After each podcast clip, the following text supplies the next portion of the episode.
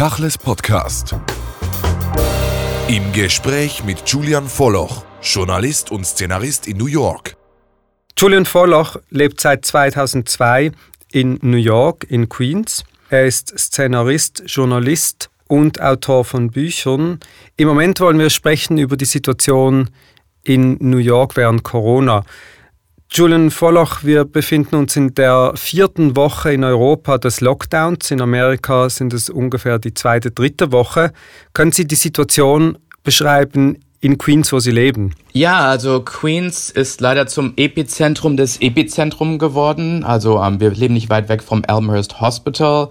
Ähm, das ist das Hauptkrankenhaus von Queens und ähm, ja, die, seit 7 Uhr morgens finden sich halt lange Schlangen von Menschen. Man hört Sirenen eigentlich jede 20 Minuten von uns. Also es ist sehr traurig hier in New York geworden. Ähm, ich hätte nie gedacht, dass sich das so schnell verändern könnte. New York ist ja sowieso stark getroffen. Die jüdische Gemeinschaft aber innerhalb der stark betroffenen Stadt ragt irgendwie heraus, vor allem bei den Ultraorthodoxen. Wie ist das wirklich in New York. Wir sehen Bilder von charetischen Communities, die leiden unter Corona. Es gibt viel Kritik in der Presse, auch am Verhalten der charetischen Community. Wie ist es wirklich vor Ort? Ja, ich bin ähm, selber also nach äh, Williamsburg gefahren, um mir ein Bild da zu machen. Ähm, lange Zeit wurde halt in den heredischen Kreisen ähm, alles ignoriert. Also ein Grund dafür ist natürlich, dass viele halt keinen Zugang zum Internet haben, nicht die Zeitungen lesen und sich auf ihre äh, Rabbiner, also die Rebbes, äh, konzentrieren, die halt ähm, lange Zeit das ignoriert haben. Ähm, und ähm, viele hatten halt große Purim-Feiers, Hochzeiten noch vor kurzem. Das hat sich jetzt in den letzten zwei Wochen stark geändert. Ähm, da es eben auch sehr viele Todesfälle und Infektionen in diesen Kreisen gibt. Äh, wenn man durch die Straßen fährt, ähm, mit dem Fahrrad sieht man halt, also es gibt kaum noch Autos, das sowieso, aber man sieht halt ab und zu Autos, die so Lautsprecher haben und dann auf Jiddisch äh, Durchsagen zum Coronavirus haben. Es gibt Anzeigen jetzt in der jiddischen Presse ähm, zum Coronavirus. Da ist, wird jetzt viel gemacht, auch von Seiten der Stadt, aber ähm, es ist viel auch zu spät. Das ist eine ähnliche Situation natürlich auch wie in anderen Kreisen. Also meine Cousine ähm, ist in Straßburg in ähnlichen Kreisen und die, sie und ihr Mann hatten sich beide auch mit dem Virus auf, wahrscheinlich auf einer Purim-Feier infiziert. Man muss aber sagen, dass jetzt zu Pesach es doch sehr ernst genommen worden ist. Es gab kaum äh, Fälle von Feiern, öffentlichen Feiern. Es gab äh, einige Kritik, was eine Beerdigung anging äh, in Borough Park. Äh, das sind meistens Bobbefach Hasidim. Aber es wird in der Presse hier in den USA nicht so stark darüber gesprochen, dass es sich um äh, Haredi handelt. Auch eben, da man Angst hat, eben antisemitische äh, Klischees zu schüren. Ähm, es ist ja generell eine sehr angespannte Situation hier in den USA. Die angespannte Situation in den USA ist es seit äh, letztem Jahr, seit den Anschlägen, die sich gemehrt haben im Dezember war das. Und die Diskussion hat sich völlig neu verlagert, auch im innenpolitischen Diskurs. Und dennoch, wenn wir jetzt nur diese jüdische Wirklichkeit anschauen, in Queens, im Epizentrum, wie Sie es genannt haben, wie ist denn das Alltagsleben dort? Die Leute können nicht zur Synagoge, sie können nicht in die Schule, es gibt ein Versammlungsverbot. Wie ist es mit Beerdigungen, die innerhalb von 24 Stunden durchgeführt werden müssen? Ja, äh, Beerdigungen werden äh, abgesagt, außer bei den Haredis halt. Ähm, also ich hatte leider, gestern ist der Vater von einem Freund von mir gestorben ähm, und sind auch orthodox. Ähm, da wurde in dem ähm, Beerdigungsinstitut, ähm, also mit großem Abstand halt äh, eine Zeremonie durchgeführt, die dann über Zoom ähm, gezeigt wurde. Man konnte sich, also man hat ein Login bekommen und konnte das sehen. Ähm, mittlerweile drei Väter von Freunden von mir sind gestorben. Das ist die, der einzige, der schon begraben worden ist. Die anderen sind momentan, also sind äh, provisorisch begraben, aber ähm, Beerdigung wird wohl erst stattfinden, wenn ähm, die Krise vorbei ist. Und das gleiche ist äh, mit einem Ehemann von einer Freundin von mir passiert, der gar nicht so alt war, Fieber hatte, zum Krankenhaus gekommen ist und nicht wieder rausgekommen ist. Also die Situation ist wirklich traurig, weil man eben auch keine Möglichkeit hat, wirklich ähm, sich mit den ganzen Gefühlen der Trauer und so weiter auseinanderzusetzen. Was ein wesentlicher Teil ist überhaupt in der jüdischen Tradition, das Shiva-Sitzen und überhaupt die ganzen Wochen nach einer Beerdigung. Wie ist denn die Situation zwischen den charedischen Juden und den anderen jüdischen Communities in New York? Äh, es gibt starke Spannung. Also viele sind sehr sauer auf die Haredis. Also in der jüdischen Presse wird halt schon darüber geredet, dass halt eben sich viele Gruppen da äh, wahrscheinlich eben auch aufgrund des Mangels an Informationen nicht an die äh, Regeln halten. Ähm, es gibt schon Spannungen, die auch vorher schon existierten und natürlich innerhalb der redischen Gemeinden äh, gibt es auch verschiedene Spannungen. Es gibt halt wirklich, da New York natürlich auch so ein Epizentrum der jüdischen Gemeinde ist, nicht wirklich eine Meinung. Also es ist halt wahrscheinlich so verschieden wie die jüdischen Gemeinden an haredischen Gruppen, glaube ich, gibt es 40 verschiedene in New York und jeder hat natürlich einen anderen Zugang zu Medien und äh, zu Informationen, die von ihrer Leadership, also von den Rabbis, gegeben wird. Es hat auf jeden Fall zu lange gedauert in diesen Kreisen und das wird schon übergenommen. Andererseits gibt es natürlich auch schöne Sachen. Ähm, also viele prominente Juden haben äh, einen Online-Seder, Saturday Night Seder, ähm, so eine Kabarett-Show gehabt, die auf ähm, ähm, YouTube nachzusehen ist. Die haben wir mit meiner Familie geschaut. Ähm, für uns selber, ähm, eine Bekannte von uns hat uns ihr Matze-Rezept äh, gegeben und wir haben das erste Mal in meinem Leben selber Matze gebacken was eigentlich ganz gut war. Obwohl die Kinder meinen, dass die gekaufte Matze ist definitiv äh, leckerer. Aber es gibt also Sachen, wie wir versuchen halt eben als Familie mit der Situation umzugehen und irgendeine Normalität zu haben.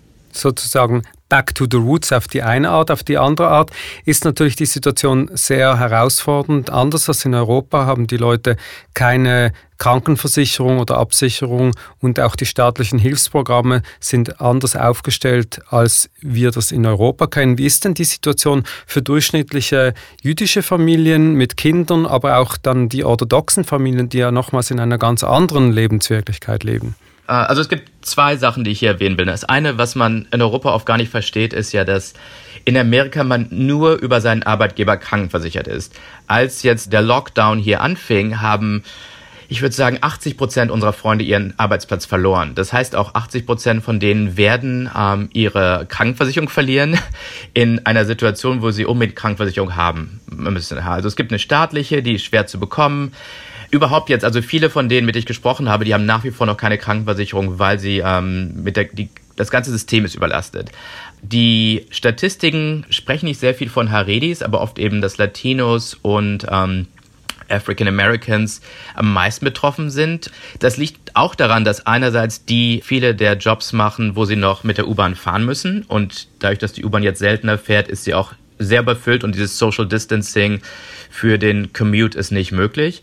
Gleichzeitig haben die auch die staatlichen, also ähm, Medicaid, also die schlechtesten Krankenversicherungen, die es gibt. Und das ist die gleiche Situation bei den Haredi, die oft halt eben auch ärmlicher sind und deswegen äh, angewiesen sind auf ähm, staatliche Krankenversicherung, also die über das Sozialamt gegeben werden. Einen Test zu bekommen mit so einer Versicherung ist im Prinzip ausgeschlossen. Also es, wenn man schon Symptome hat, Fieber hat und kurz vorm Sterben ist, dann wird auch der Test durchgeführt, aber auch selbst dann in vielen Fällen nicht, einfach weil es zu teuer ist und diese Tests kaum vorhanden sind. Ähm, ich habe einen Freund, äh, Jaime Permut, ist äh, jüdischer Fotograf, äh, ursprünglich aus Guatemala, verheiratet mit einer Koreanerin. Und die sind gestern aus New York nach Korea geflohen, weil die einfach so viel Angst um ihre Situation haben. Beide haben ihren Job verloren und ähm, sind innerhalb von fünf Stunden in Korea getestet worden. Äh, also und müssen zwar trotzdem unter Quarantäne bleiben und so weiter, aber er hat heute halt einen Rundbrief geschrieben und äh, er hat über 30 Jahre in New York gelebt. Hätte nie gedacht, dass er so fliehen würde. Ähm, und da wird doch einiges auf uns zukommen. Ich, vor allen Dingen eben bei den Haredis. Für uns, zum Glück meine Frau und ich, wir haben beide halt Krankenversicherung, wir arbeiten beide noch und gut, es gibt die Alltagsprobleme halt mit Einkaufen und so weiter, aber wir verlassen halt die Wohnung so gut wie gar nicht, um halt sicher zu sein. Das heißt zweimal existenzielle Herausforderungen, lebensbedrohliche Situationen, zum einen gesundheitlich, zum anderen aber auch dann wirtschaftlich. Wie soll denn das weitergehen? Natürlich ist jetzt noch die Krise im vollen Gang, aber die Diskussionen haben ja bereits begonnen, die Zeit danach. Wenn der Lockdown aufgehoben wird und Präsident Trump möchte das ja so schnell wie möglich tun, was heißt das dann im Alltag für Queens, für Brooklyn, für Borough Park, für Williamsburg? Ähm, niemand weiß es. Also ich äh, hätte nie gedacht, dass sich von einem auf den anderen Moment New York ändern würde so drastisch. Also die Stadt ist tot. Und ich denke, das wird nachhaltige Probleme haben. Also ich kann mir nicht vorstellen, dass ja, ich kann mir eigentlich gar nichts vorstellen. Es ist wirklich schwer zu sagen, was es sein wird. Ähm, niemand weiß es natürlich. Ich denke, ähm, es ist nicht mal sogar sicher, ob eben auch die USA das überleben können. Also es gibt halt eben Diskussionen schon über Grenzschließungen zwischen Bundesstaaten. Ähm, die äh, Regierung von Trump ist absolut unfähig und viele ähm, sehen nicht ihre Zukunft in New York, weil es eben schwer sein wird, aus dem Weg zu gehen. Das, äh, das Ganze, was New York halt spannend gemacht hat, eben das Übereinander, Miteinanderleben, ähm, ist so nicht möglich. Ich denke, bevor es eben eine, eine Impfstoff geben wird, wird es schwer sein für New York als Stadt zu funktionieren. Ich habe gestern mit einem Freund von mir, Fabrice Zapolsky, ähm, auch ein äh, Szenarist, äh, hat für Marvel Comics gearbeitet, äh, französischer Jude. Der lebt in LA und dadurch, dass man im Auto ist, lässt es sich eben eher vermeiden, halt Kontakt zu anderen zu haben. Aber in New York, die meisten Leute haben kein Auto, die meisten Leute leben auf engstem Raum. Also die Haredis zum Beispiel eben auch wie viele Latino-Familien mit sieben, acht Leuten in einer kleinen Wohnung. Und das Leben ist halt auf der Straße zusammen und so weiter in, in den Gemeinden. Und das wird so nicht mehr möglich sein. Also ich, ich habe keine Ahnung, keiner weiß es natürlich, was die Zukunft bringen wird, aber ähm, ich kenne keinen, der optimistisch ist. Das Problem ist ja auch, dass in New York und in Amerika sehr vieles natürlich wirtschafts- und geldgetrieben ist, wie überall, aber noch mehr halt, weil alles so kurzfristig stattfindet. Das heißt, Hire-and-Fire-Mentalitäten, aber auch die Konsummentalitäten haben ja einen realen Impact auf das Alltagsleben. Wenn das jetzt brach liegt, wie Sie gesagt haben, und auch die Bundesstaaten mit den Gouverneuren, die sich ja zum Teil gegen die eigene Regierung richten, sich nicht einig werden, was heißt das dann nicht für die Makro, sondern für die Mikrogesellschaft in den Quartieren? Wie soll denn das Leben dort aufrechterhalten werden? Ja, das ist ein großes Problem. Also ein Problem, was natürlich in New York extrem ist, sind die hohen Mieten. Ähm, also die meisten Tante-Emma-Läden sozusagen ähm, sind sofort pleite gegangen, weil sie natürlich ähm, locker 10.000, 20.000 Dollar Miete im Monat zahlen und natürlich jetzt keine Einnahmen haben.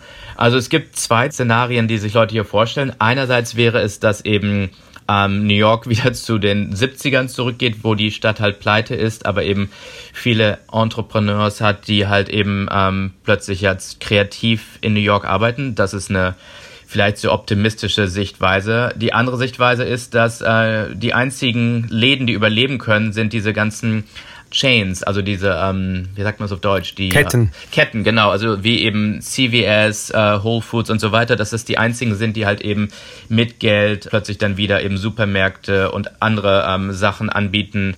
Schwer zu sagen. Also es ist alles momentan äh, ein Work in Progress. Also keiner weiß, was wirklich Sachen wird. Aber dass das System so, wie es halt eben war, äh, nicht funktioniert und so nicht weitergehen kann, ist ziemlich klar. Also ich denke, dass wir nicht zum Status quo zurückgehen werden und es muss einfach was Neues geschehen. Also auch schon vor äh, der Krise war natürlich Health Insurance, also Krankenversicherung, eins der Hauptthemen im Wahlkampf bei den Demokraten. Und ja, also das ist äh, etwas, was, wenn man in Europa groß geworden ist wie ich, sind die zwei Sachen, die man selten verstehen kann, ist das Gesundheitssystem und das Bildungssystem, die beide halt eben sehr kapitalistisch, privatisiert ausgerichtet sind und so halt eben in einer Krisensituation auf keinen Fall funktionieren. Wir sprechen von einer globalen Krise. Sie sind in Europa, in Deutschland aufgewachsen, leben seit rund 15 Jahren in den USA. Wenn Sie jetzt in die Zukunft blicken und beide Kulturen kennen, was glauben Sie, wer wird diese Krise anders, besser, kreativer meistern? Ich denke auf jeden Fall die Europäer, ähm, weil natürlich in Europa der Glaube an äh, die Regierung, dass die Regierung was für die äh, Bevölkerung tut, äh, einfach da ist. In Amerika, ähm, vor allen Dingen unter Republikanern natürlich, besteht die ähm, Skepsis. Je weniger Government, desto besser. Und jetzt natürlich in so einer Krisensituation, wo alle plötzlich auf eben die Regierung angewiesen sind. Ähm, ich glaube, es sind jetzt, wir sind fast bei 20 Millionen Arbeitslosen. Da will jetzt plötzlich jeder dann was von der Regierung haben, die natürlich ähm, seit Jahren äh, weniger Geld in soziale Projekte setzt. Also das Neueste ist jetzt, dass unter anderem das Post Office privatisiert werden soll. Also es geht halt in Amerika immer um die Privatisierung und ähm, die Politik ist sehr eng verbunden mit äh, Wirtschaftsinteressen von ja, großen äh, Konzernen, die halt Lobbying betreiben und so weiter. Und das zeigt sich jetzt, dass das das große Problem ist, also dass eben die Wirtschaftsinteressen vor den Interessen der Menschen gesetzt werden. Und deswegen, ich denke, ist Europa einfach besser dran. Julian Vollach, vielen Dank für das Gespräch. Danke auch. Tachles Podcast.